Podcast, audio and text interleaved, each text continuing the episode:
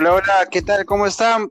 Muy buenas tardes, muchachos. Los saluda Luis Ángel Bringas.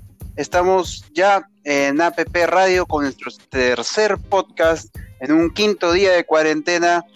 Y bueno, acá también estamos junto con Miguel Ángel Salcedo. ¿Cómo estás, Miguel? ¿Qué tal, Luis, amigos y amigas podcast, podcast escucha?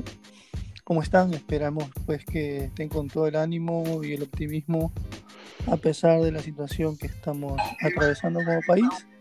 Así que ya, no, ya han pasado cinco días súper rápido y esperemos que la situación eh, que se vaya produciendo en adelante vaya siendo positiva. Así es, así es. Bueno, y también estamos acá con, con Rodrigo y Katherine. ¿Qué tal, muchachos? ¿Cómo están?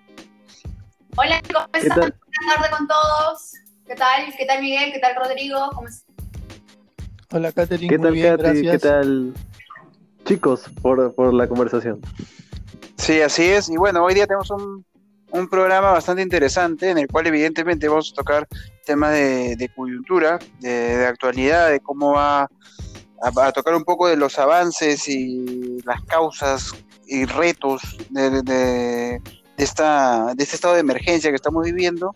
Y también tendremos luego una pequeña conversación respecto a la reforma política. Este y bueno, eh, empezamos muchachos. Este vamos a, vamos a empezar con, con, un poco de coyuntura. Voy a dar unos datos iniciales para, para que la gente esté actualizada. De hecho, ya tienen números, este, los números respectivos que da el MINSA todos los días. Pero entre otras noticias bastante interesantes es que hay un cambio de ministros. Ahora sí. el, nuevo, el nuevo ministro se llama Víctor Zamora, que resulta ser o, o, o, llega con la credencial de ser un especialista en salud pública. Asimismo, y médico de San Marcos. Me, exactamente, es médico de San Marcos con posgrado en Economía de la Salud y ha sido director regional de salud de San Martín. Este, ¿Qué opinan? ¿Qué esperan ustedes, muchachos, de, de esto? Miguel, ¿tú qué dices? Bueno, eh, pienso que esta medida creo que se toma ante lo ocurrido las últimas 24 horas, digamos, a raíz pues, de que en este tiempo se han desarrollado, se han dado un, cuatro muertes ¿no? por el COVID-19, coronavirus. Entonces creo que es una medida importante, eh, me parece también desde el punto de vista bastante personal, creo que la ministra eh, no ha dado la talla ni en esta situación ni en anteriores, recordemos también que eh, solo para hacer un paréntesis, más de 10 familias han estado protestando al frente del Ministerio de Salud de hace más de 30 días y nunca les dio cara y nunca conversó con ellos. Entonces, habla de una inoperancia y de, creo que de una, de una desvinculación con la población bastante fuerte y que me parece que esta designación por parte del ministro es acertada.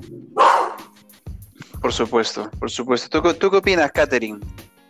Correcto, yo creo que la coyuntura que se está viviendo en esos momentos de que las cifras vienen aumentando eh, considerablemente y las quejas también al respecto que ha llevado a que esta situación haga que la ministra pues no deje el cargo y ahora el ministro Víctor Zamora sea el nuevo eh, del Ministerio de Salud. Así es. Rodrigo, ¿tú qué, ¿Tú qué reflexiones tienes sobre, sobre lo que estamos viviendo? Claro, como lo mencionó Miguel, gracias Luis por el pase, eh, la ministra ha demostrado una ineficacia en su gestión. Eh, es cierto que ha tenido poco tiempo en el cargo, pero es necesario que ella sea más atenta, porque al frente tenía un problema social que era la, eh, la queja de los vecinos de Cerro de Pascua quienes estaban pidiendo la atención para sus hijos. Y el presidente también mismo lo ha dicho, ¿no? Que eh, no ha demostrado tener una muñeca de gestión como si lo vendría a hacer este Víctor Zamora, ¿no? Sí, así es. De, de hecho, también se, se, habla de que, de que se, se, se, publica como si fuera un despido, ¿no? En pleno, en pleno mensaje a la nación. Este, hablan de la frialdad del presidente. Pero bueno, es, eso en, en broma lo menciona lo, los peruanos. Sí, de, un, una noticia buena que a mí me llama mucho la atención es que se va a usar la vía deportiva de los panamericanos. Sí, y de claro. hecho, Y de hecho eso sirve para las personas que se quejaban de toda la, de la inversión que se hizo en los Panamericanos, porque se va a dar uso y de una manera bastante buena. Dicen que se van a implementar 3.000 camas. ¿Qué opinan de esto? Bueno, es bastante acertado por parte, perdóname Rodrigo, rápido, es, es, acertado por parte del Ejecutivo utilizar instalaciones y establecimientos y edificaciones ¿no? que no tienen uso público. Entonces, en una situación de emergencia hay que tratar de eh, eh, aprovechar todos los recursos disponibles. ¿no? Claro. Por supuesto. Hay por supuesto. Este, lugares también que se han puesto a disposición para, para el gobierno, ¿no? Claramente, el, por ejemplo, las instalaciones que está brindando el Club Universitario de Deportes es un ejemplo de réplica, ya que en Argentina también se viene eh, facilitando las instalaciones de los clubes deportivos para pueda instalarse y poder tener una, una mayor comodidad, una mayor eh, capacidad de poder albergar a personas ¿no? Por supuesto. Sí, de hecho, de hecho el Club Universitario de Deportes también también ha puesto una mano en el pecho y está colaborando con esta situación en la cual todos debemos ser partícipes, ¿no? Este, ¿Tú qué opinas, Rodrigo? De hecho, también para que hagas una reflexión extra, te dejo también lo que se mencionó de que va a haber una plataforma educativa a partir de la próxima semana que se va a dar a través de los medios digitales y de la televisión, en el cual se va a ir este, incentivando desde casa que no se deje esta práctica del estudio. No va a ser como clases tal cual, pero sí va a servir para que los niños no dejen de lado la, práctica educativa. Claro, eh, hay distintas plataformas virtuales quienes han abierto sus espacios educativos para ofrecerlos a la ciudadanía. Ejemplo de ello son escuelas virtuales de creatividad, incluso el grupo Romero ha facilitado sus cursos relacionados a marketing y gestión de empresas a todas las personas quienes deseen llevarlos y además son certificados. Eh, muy importante el tema de lo que mencionó Luis sobre los, la Villa Deportiva Panamericana, dado que tuve la oportunidad de ser voluntario en, Lima 2019 y efectivamente ese es uno de los grandes legados que deja los Juegos Panamericanos para toda la ciudadanía de Lima y del Perú. Y muy bien que se empiece a usar estas áreas. Eh, y, dime. Sí, Catherine. ¿No hay ya gente viviendo ahí? No, el, eh, justamente eso es algo que se quejaban cuando sucedió el incendio de Villa El Salvador, de que la gente que había quedado sin hogares, ¿por qué no las trasladaban a, el, a la Villa Panamericana? Eso fue una pequeña, un suceso en el cual el gobierno no supo cómo atravesar la idea, eh, sin embargo ahora por fin se le están dando una utilidad para hacer eh, el aislamiento de los pacientes, ¿no? Entonces, al fin se está utilizando como el legado oficial de Lima 2019. ¿Eso quiere decir que eh, todavía, o mejor dicho, que aún no se habían entregado estos documentos a nuestros deportistas? Mm, aún no, al parecer, porque para que vayan los pacientes con el COVID-19 a la vía deportiva, esa área debería estar sin un uso. Eh, entiendo que hay algunos temas legales de por medio, por lo cual no se ha podido llegar a entregar a los deportistas, a los deportistas estos espacios. Algo interesante que quisiera mencionar es mi experiencia universitaria respecto al, tema del, del COVID-19. Eh, actualmente, actualmente hay muchos jóvenes universitarios quienes eh, por esta cuarentena no pueden, no están trabajando o han sido despedidos o como lo menciona el Frente Estudiantil de la UPN, eh, sus padres no pueden pagar las pensiones y lamentablemente no se, se, van a quedar sin estudiar. Y hay muchas universidades quienes han continuado con el proceso de matrícula eh, sin tomar en consideración esto y sin saber cuál va a ser el futuro, porque no sabemos si es que se va a extender 15 días más, 90 días más, si eso termina aquí nomás. Entonces, eh, hay muchas entidades y universidades que no están tomando en cuenta esto y están usando como probabilidad eh, las clases virtuales. Sin embargo, la educación virtual en el Perú no es algo que se tan desarrollado. Así es. Por supuesto. Es una buena denuncia la que está haciendo Rodrigo. Hay, hay, que, hay que chequear eso y de hecho hay que investigarlo y, Y yo creo que, sería buena idea este, como, como partido también este, ver qué se puede hacer ¿no? para, para regular esos temas. Eh, Catherine, también nos, nos, mencionabas antes de, hacer la, transmisión, este podcast, este, nos, quería, nos querías contar un tema que, que, has, que, has vivido. Eh, claro, eh, bueno, quería comentarle que hoy pasé un momento muy desagradable eh, en este quinto día, ¿no? Quinto día de, cuarentena. En realidad, Correcto. Eh, desde que se había mencionado la posibilidad de ver una cuarentena, yo ya estaba en casa, no salía. Eh, y hoy, después de cerca de cinco o seis días, decidí salir un momento solo para poder hacer fotos, pues, ¿no? Es algo que está establecido con las medidas de salubridad correspondientes. Es más, estaba realizando un vídeo para poder aconsejar a muchas personas, eh, dando un ejemplo de cuáles son las, las herramientas que utilizo si es que pienso salir de casa para poder regresar, ¿no? La higiene, los zapatos, las botas, cosas que estaba filmando estos episodios y salí con mi bota, el ascensor, porque en mi condominio tenemos tres ascensores, uno que es solamente para el tránsito de las mascotas, la mudanza y, los delitos, el traslado de la basura a los contenedores. Bueno, bajé, al frente de mi casa está el parque, donde llevamos a todos las mascotas, y no terminé de dar la pista y me de que había un grupo un grupo, estamos hablando de más de dos personas. Esos eran cinco que estaban haciendo vida social, incumpliendo el estado de emergencia, pues, ¿no? Eh, estaban, habían tres perros, solamente una persona estaba con una mascarilla y el resto conversando y se reían. A los segundos eh, apareció el patrullero y de, la ventana del cuarto piso, o mejor dicho, del balcón del cuarto piso, niño una mujer empezó a gritar a gritarle a, la policía que me llevara, que me llevara porque, bueno, no voy a transmitir los, los insultos, las lisuras, eh, porque yo estaba desacatando una, una ley le hice presente a la policía que acaba de para poder eh, hacerle el paseo, estos hábitos de hacer tus necesidades fuera de casa, ¿no? Eh, la verdad es que quedé consternada porque la mujer seguía gritando, filmando, que seguramente voy a aparecer un vídeo por ahí rondando. Y me asusté muchísimo, porque estamos en una situación de pánico, una situación en no sabe quién está o no infectado. Eh, la policía se bajó del patrullero, yo pensé lo peor y solo pensaba en cómo hago con mis mascotas, ¿no?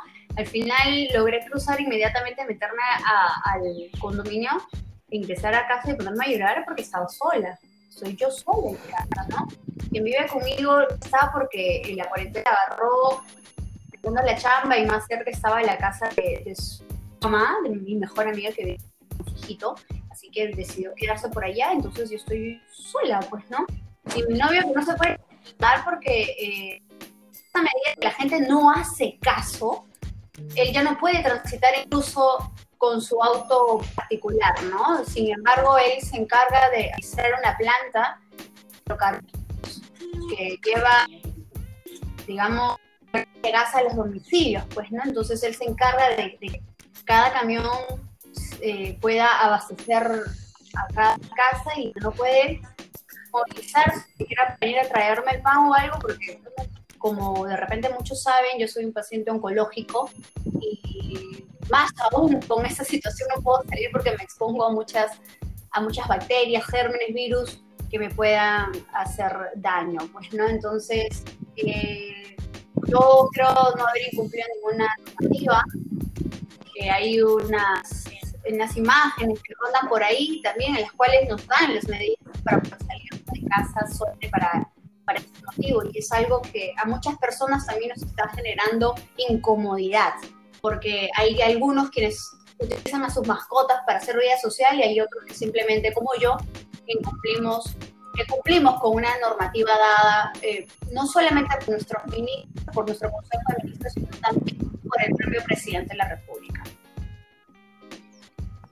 Sí, por supuesto. ¿Qué, qué opinión tiene Miguel sobre, sobre este acontecimiento? Sí, este, este, este video lo había visto ya eh, hace unos par de horas.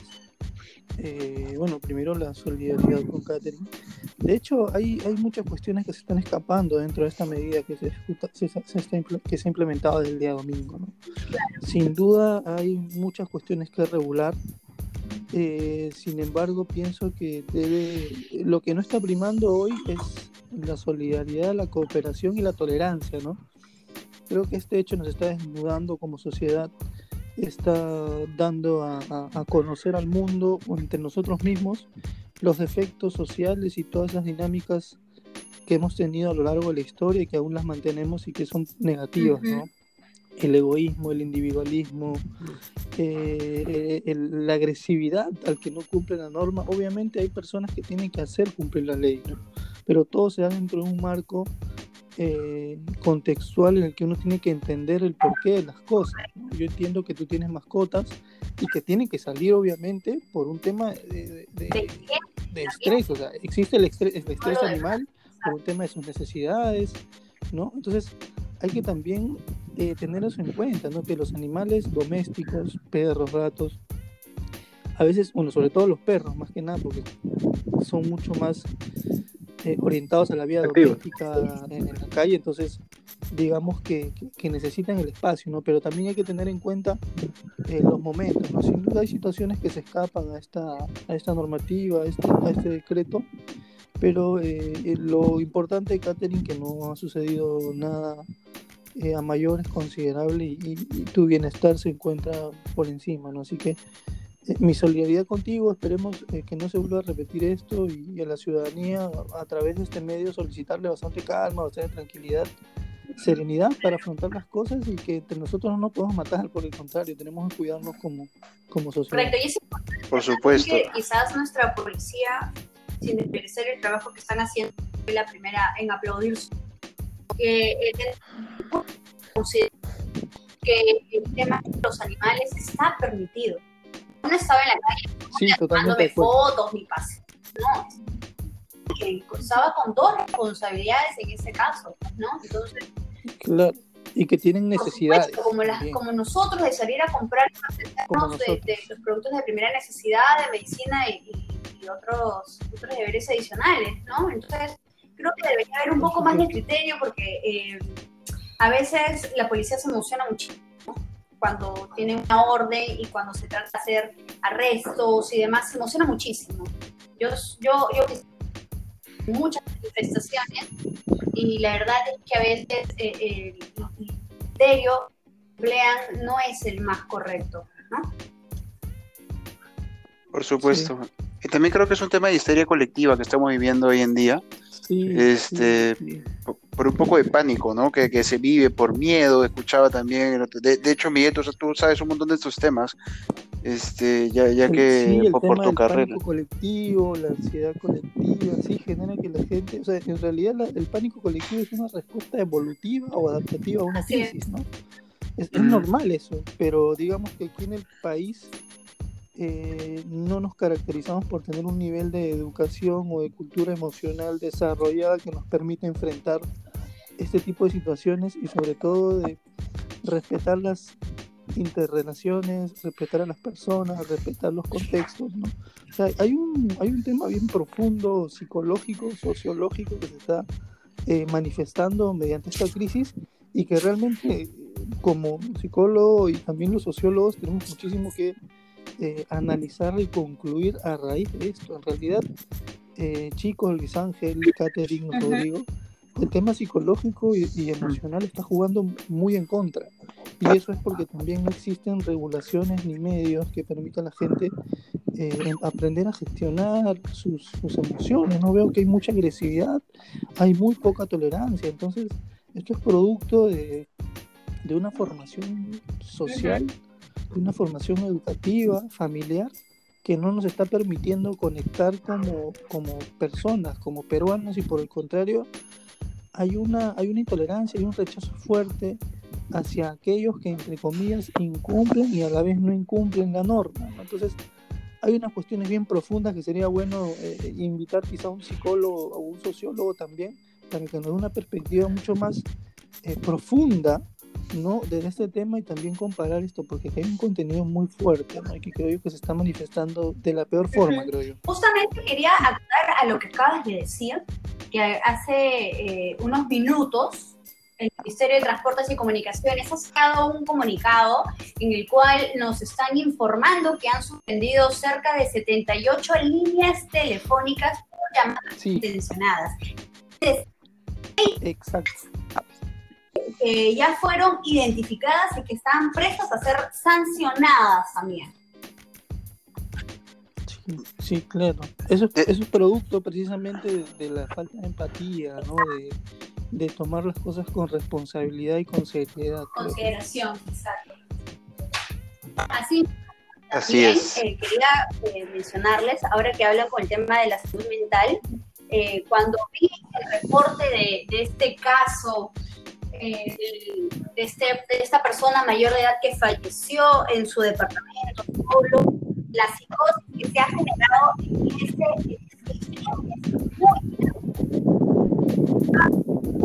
las periodistas que dan ayuda al Ministerio de la Mujer para el tema de la salud mental, porque había niños que estaban aterrorizados, que gritaban de que se iban a morir, de que estaban Entonces, yo creo que el tema de la salud mental es muy importante y yo sé que incluso entiendo por un rato la bancada se va a encargar de eso también, es que eh, está generando psicosis tan grande que hasta el mismo cerebro puede llegar a hacer que el cuerpo diga tengo fiebre, me duele, estoy con tos, tengo problemas respiratorios, por el simple hecho de que pasó algo en tu edificio sin necesidad de que tú...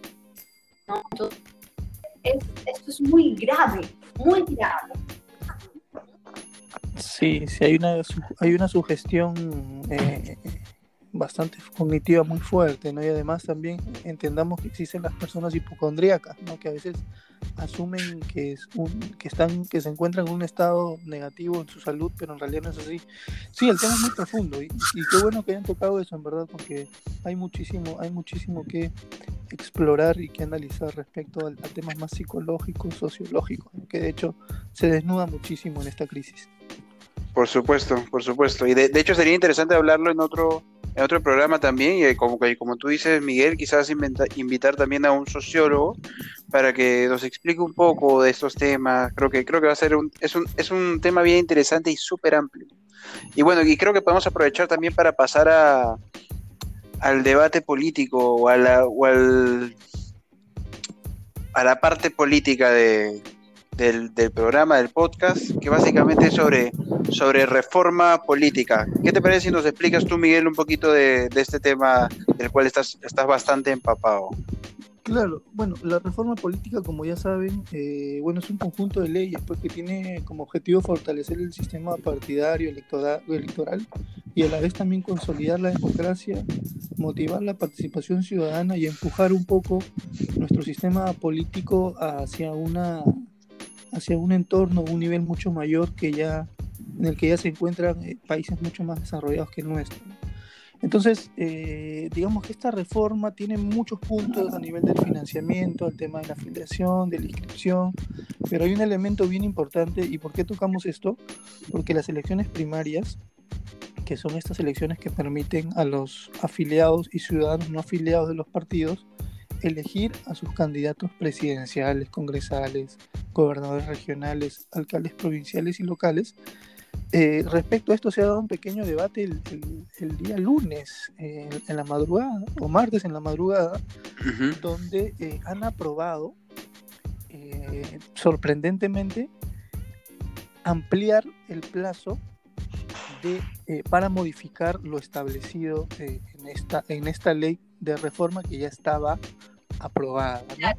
Y hay un tema bien importante porque yo no entiendo, a veces la verdad que se me hace muy complicado, yo no entiendo por qué algunos partidos políticos le temen a la participación ciudadana, le temen a las elecciones abiertas. Ojo, que estas elecciones tienen una serie de, de artículos bien interesantes donde primero eh, ya no van a ser organizados por los partidos políticos, sino la RENIEC, la OMPE y el jurado van a ser encargados de organizar esta, esta elección, estas eh, abiertas, simultáneas, obligatorias, ¿no? que es parecido a las PASO en Argentina, y que van a hacerse a nivel eh, simultáneo, ¿no? En, en, un día establecido por el calendario del Jurado Nacional de Elecciones, donde la ciudadanía va a tener que salir a votar y escoger en primera instancia en estas elecciones primarias a los candidatos, a los candidatos eh, que pueden ser eh, presidenciales, regionales,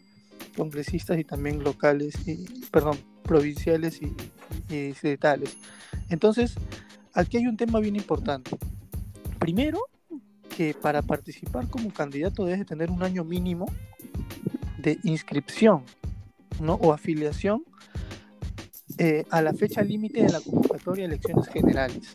Es decir, que si nuestras elecciones son en abril, ¿no? porque son en abril la primera vuelta, eh, las personas eh, que, digamos, el ente que va a hacer la convocatoria, que se hace casi seis meses antes, que sería en septiembre aproximadamente, tendríamos que, si yo quiero postular un cargo, tener desde el 2019 inscrito de septiembre. Es decir, esto congelaría a muchas personas que aún no tienen, no tienen una afiliación política a participar.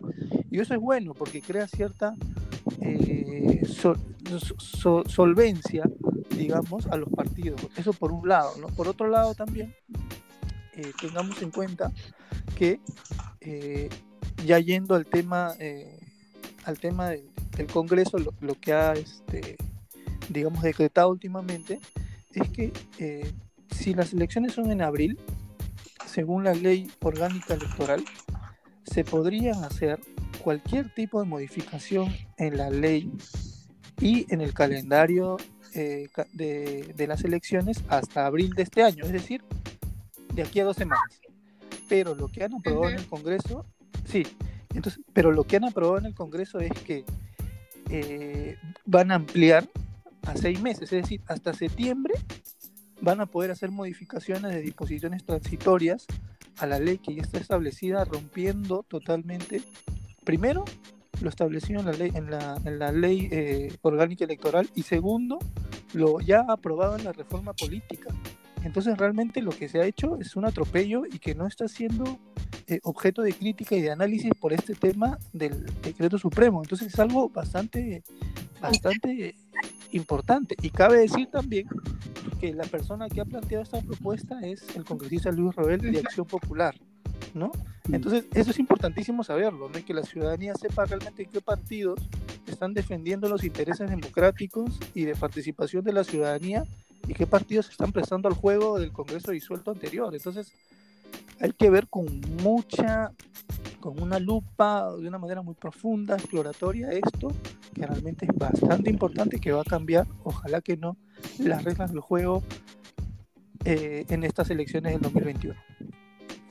¿Qué opiniones tienes tú, Rodrigo? Eh, ciertamente no me sorprende mucho que suceda esto de parte de un legislador axio-populista, dado que a la interna del partido hay varias, eh, varios liderazgos y el principal y el que mueve financieramente al partido es la de un dueño. Claro, claro. es, la, es, la, de Descanseco. Entonces, eh, entonces, pues definitivamente esta candidatura mueve mucho dinero, mueve a sus congresistas, mueve a sus personalidades a diestra y siniestra sin importarle el futuro del país. Eh, es, es importantísima. Ahorita mismo se están desarrollando las primeras en Estados Unidos, donde no sé si decir lamentablemente o en buena hora, este, Trump está en primer lugar. Entonces, dentro de lo que son los eh, republicanos. Entonces, eh, sería excelente replicar esa experiencia acá en el Perú. Ya hemos tenido una, una, una situación previa eh, que fue del Frente Amplio en el 2016, que convocaron a la ciudadanía en los parques de los distritos a votar por las elecciones, por, por, por los candidatos a la presidencia del Congreso. Entonces sería genial que eso se repita en todos los partidos del país. No sé si por iniciativa propia u obligados, pero sería excelente. En Alianza para el Progreso puedo asegurar de que sí hay democracia interna, porque en más de dos oportunidades, como militante de las elecciones del Comité Distrital de Pueblo Libre. Entonces, eh, en Pueblo Libre estamos bien. Eh, y en todo Lima también, obviamente. Entonces, el problema está en los partidos eh, personalistas que quieren llevar a una sola persona al poder, ¿no? Por supuesto. Alternativa también. Sí, así es. Perdón, Catherine, ¿podrías repetir? No te escucho. Claro, bueno, añadía a lo que, a lo que decían que, que bueno, que estos, estas personas no se suman a esta gran de, de cambio. Ah, claro, claro, excelente, sí, sí. De, de hecho, justamente Manuel Merino, que es este presidente ¿no? del Congreso actual, eh, él mencionaba, evidentemente de Acción Popular, ¿no? Él, mencionaba que el único punto con el cual no estaban de acuerdo era justamente con lo de las elecciones abiertas. Ese, yo creo que básicamente el debate acá, con las elecciones abiertas, va en torno a la institucionalidad de los partidos versus los fraudes en elecciones internas, ¿no? Porque, porque incluso ya sea por delegados o por votaciones de, militantes o afiliados, en cualquiera de los casos puede haber fraude. Este, imaginando que las elecciones son correctas, bien llevadas, bien supervisadas, es tan simple como, ok, yo soy alcalde de tal distrito, o yo soy este gobernador de tal, o yo manejo tanta cantidad de gente, yo tengo mi empresa, quiero ser este, quiero ser este, o quiero poner a esta persona de congresista agarro, me meto al partido, meto a todos mis trabajadores, los afilio y todos voten por tal. Entonces es algo bien simple que evidentemente este, ocurre en los partidos lamentablemente y este sería un cambio, o sea, este es, una, este es algo que propone la reforma política que realmente a mi parecer haría un cambio importantísimo eh, en el país, ¿no? En la historia política del país. ¿Tú qué opinas, Catherine? Yo creo que una alternativa en la cual se pueda tener, digamos, amplitud buena, ¿no? Yo considero y valoro muchísimo la opción y la posición que tiene Alianza para el proyecto, porque creo que es una, eh, no, no, responsabilidad, sino, mejor dicho, que es una decisión que, que aporta muchísimo para todos. Eh, yo hasta el momento no entiendo eh, por qué algunas personas buscan sus propios intereses y no el de el del pueblo en, general, pues, ¿no? Es algo que... bien común. Exacto, ¿no? Entonces, eh, en verdad me cuesta muchísimo poder entenderlos porque aquí ya no solo se trata de, de qué partido político es, ¿no? Sino de nosotros como sociedad, porque más allá de políticos, somos ciudadanos. Y eso es algo, eso es un mensaje que la gente está incursionando en esto eh, muestra, ¿no? Y creo que ese debería ser el criterio de cada uno de nosotros que estamos dentro de esto. Así Ahora, hay un tema bien importante respecto a lo que menciona Catherine. Efectivamente, desde nuestro punto de vista, nosotros jóvenes que hacemos política, no lo entendemos. Pero quiero hacer una proyección psicológica y ponerme en el lugar del otro. Miren, es muy fácil de entender para ellos, porque han entrado al Congreso eh, muchos candidatos que ya son parlamentarios y han sido escogidos y ellos no tienen ni siquiera ni un mes o han tenido un mes, algunos, no todos obviamente, un mes de afiliación en el partido. No hay identidad. En sus partidos. Entonces, exacto, no hay ninguna restricción legal o un mecanismo que a ellos los detenga. Entonces, al no existir elecciones primarias, al final vamos a seguir con el mismo mecanismo donde, donde, donde la precariedad de liderazgos, donde vamos a encontrar sistemas democráticos internos paupérrimos, partidos que, donde se eligen a dedo los candidatos, donde no hay elecciones, eso no es positivo para la población, para los partidos primero, y no es positivo para nuestra democracia. Porque tengamos en cuenta que hoy en día el porcentaje de afiliados a nivel nacional es bajísimo. Es decir, no llega ni al 10% de la población nacional los que están afiliados a un partido. Eso es un dato alarmante. Y, por, y si hablamos de jóvenes, la cifra cae a 6 o 7%. Y ahora, hay, mira, y, hay una, ahí tengo dos datos importantes. El barómetro de las Américas, el barómetro de las Américas nos señala que en Perú el apoyo a la democracia, a las instituciones, a los sistemas políticos partidarios es del 50%. Es decir, el 50% casi no cree y no le interesa la política y lo que pasa en el país respecto a temas políticos. Y otro dato que es también alarmante, creo yo no es alarmante, es bueno, es que eh, el Instituto de Estudios Peruanos, que es el think tank más importante del país, ha publicado hace unos meses eh, los resultados de una encuesta donde señala que el 68% de los encuestados se han mostrado de acuerdo con que las organizaciones políticas seleccionen a sus candidatos mediante elecciones abiertas, simultáneas y obligatorias donde participen afiliados y no afiliados. Entonces, ¿qué esperamos? ¿Cuál es el gran entramado y el problema que tienen estos partidos cascarón, porque la mayoría, y también me sorprende Acción Popular, que es una institución de hace muchísimos años, que opten por esto, ¿no? ¿Cuál es realmente el juego? ¿Cuáles son realmente eh, eh, eh, las condiciones que se están estableciendo en un partido para poder ser parte de una lista congresal, presidencial, provincial, regional o, distrital? Entonces, esto realmente, estimados, e, es un tema muy importante, porque al final vamos a tener el mismo amarracho del Congreso anterior, con el perdón del adjetivo, y hasta peor. Y este Congreso también, en, en, en, un porcentaje importante, también digamos que no es lo, lo más selecto o, o, lo mejor en términos no solo de educación ni de profesionalismo, sino que también hay congresistas sentenciados y que han estado prófugos de sus sentencias. Por favor, esto es algo muy importante. Entonces no debemos prestarnos a este juego, sin duda, y si se aprueba, creo yo que hay que salir a las calles en todo caso, porque no puede ser que no existan elecciones primarias, existen en muchas democracias de América Latina.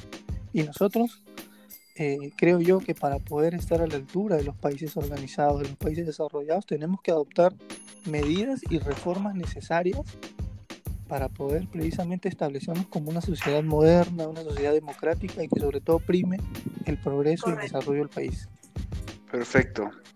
Bueno muchachos, nos hemos alargado muchísimo con el tiempo, la conversación ha estado muy interesante.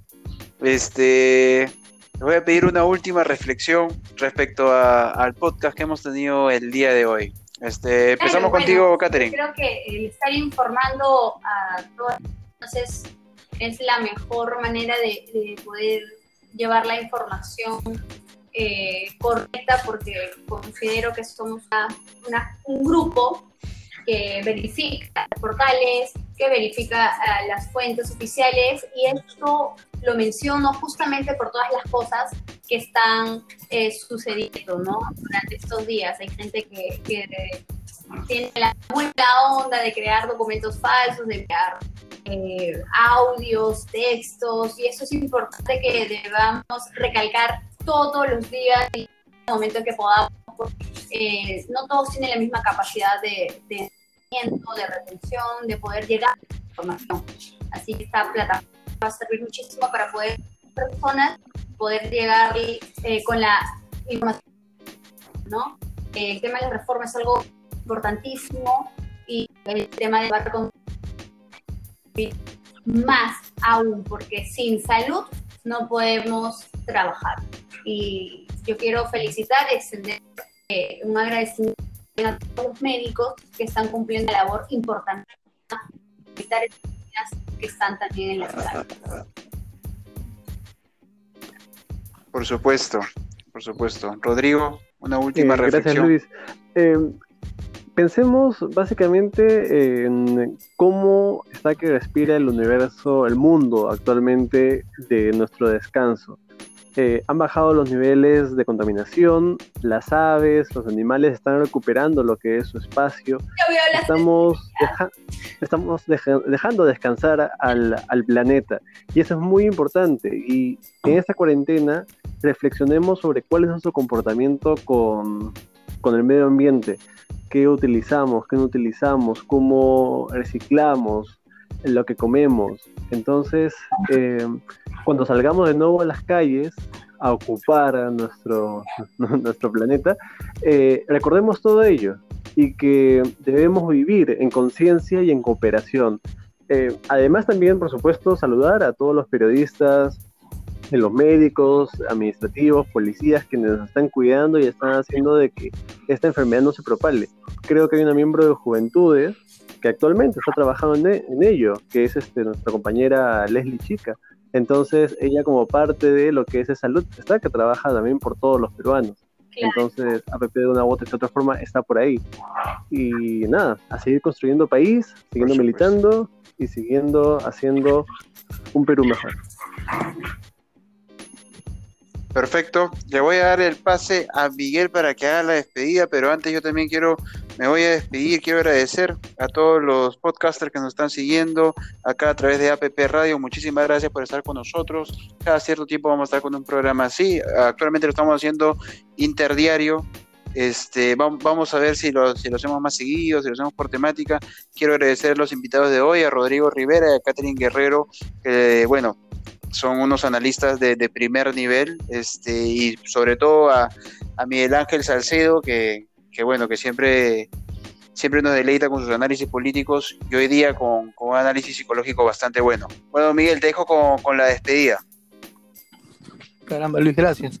Gracias, gracias por esas palabras. Primero agradecer, Luis Ángel, encargado de comunicaciones de, de, Juventudes Lima de APP, Rodrigo, que es eh, actualmente responsable político de Pueblo Libre, y Catherine Guerrero, que no la hemos presentado, pero Catherine Guerrero simboliza una, una persona que tiene muchos años en el partido, que ha tenido una votación bastante importante en el Congreso y que por ello la felicitamos, y que hoy se ha sumado o se ha unido al equipo de Juventudes Lima, ¿no? Ahí está como representante del distrito de San Miguel y de hecho, con la participación de Rodrigo, Catherine, Luis Ángel, se está potenciando mucho el trabajo. Y qué bueno que hayan eh, decidido estar aquí hoy. Bueno, estar virtualmente, digitalmente, digamos, porque presencialmente no estamos.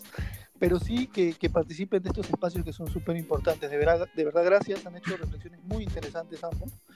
Y nada, solo decirle a la gente, a todos los, los ciudadanos, que tomemos mucha conciencia que reflexionemos, que esto nos tiene que acercar como sociedad y no nos tiene que dividir, que hay mucho en juego, está nuestra supervivencia y el bienestar de nosotros, nuestras familias en juego y necesitamos en realidad que hoy seamos responsables y seamos serios, ¿no?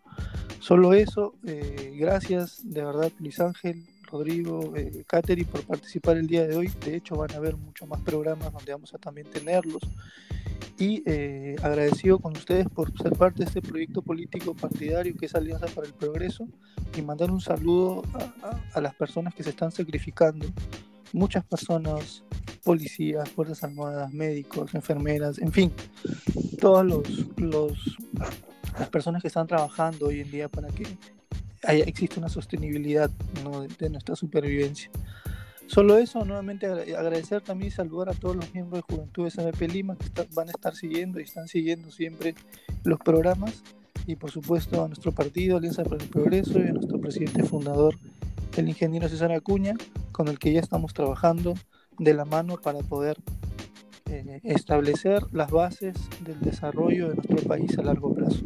Solo eso, muchas gracias oyentes de podcast. Sí. Que vive Viva el Perú. ¿Sí? ¿Alguien iba a decir algo? Que viva el Perú. Y que viva el Perú. Viva el Perú. Y vive el Perú. Y vivan todas las personas que estamos aquí también. Muchas gracias y a seguir adelante con optimismo y a reflexionar mucho. Que, nos, que, esta, que esto, este estado de emergencia nos deje unas. que no, nos está dejando muchas lecciones y como sociedad hay que asumirla y empezar a reflexionar, a cambiar muchos hábitos.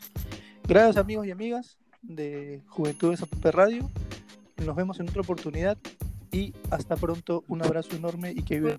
Chao, chao. Hasta luego, muchachos.